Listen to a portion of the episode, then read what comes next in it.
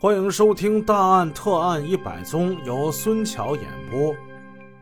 上回故事我们说到，夫妻俩在家里正看《上海滩》呢，刚唱到“万里滔滔江水永不休”，正唱到这儿，他哐一脚门给踹开了，进了三个贼。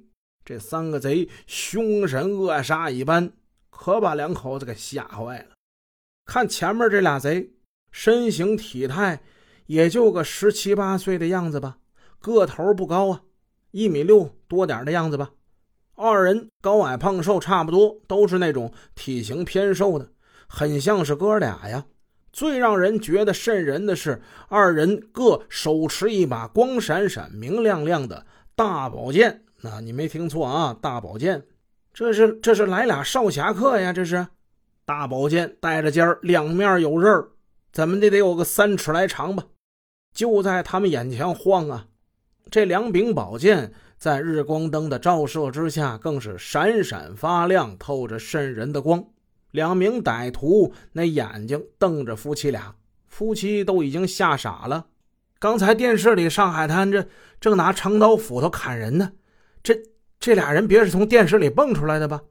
夫妻二人简直怀疑是在做梦，可这的确不是梦啊！只见后边的一个也是二十多岁的样子，黑布蒙着脸，可是个头呢比这两个前面的要高一些，将近一米七的样子，身条比前面那两个人更显瘦些，头上帽子帽檐压得很低，虽然也是黑布蒙脸，但是可以看得出这人眉眼较大，眉毛也比较粗。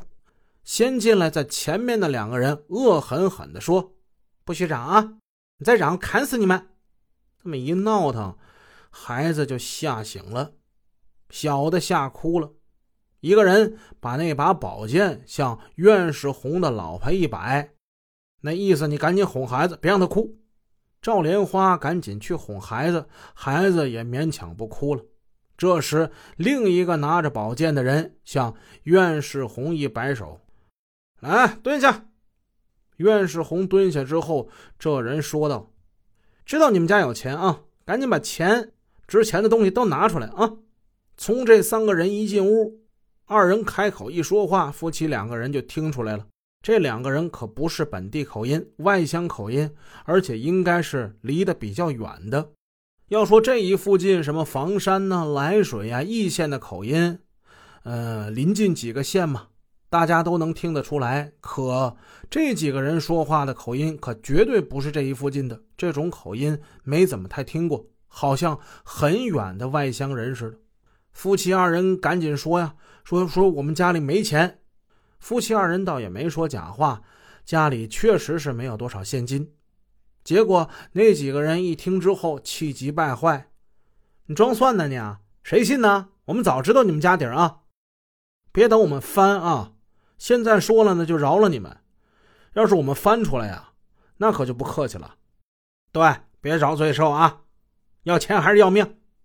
可是这家中确实没有现钱，实在没办法。那几个人恼了，先用带来的绳子把院士红给捆上。院士红不敢反抗，因为他知道以一敌三不是对手，何况两名匪徒手中还擎着宝剑呢。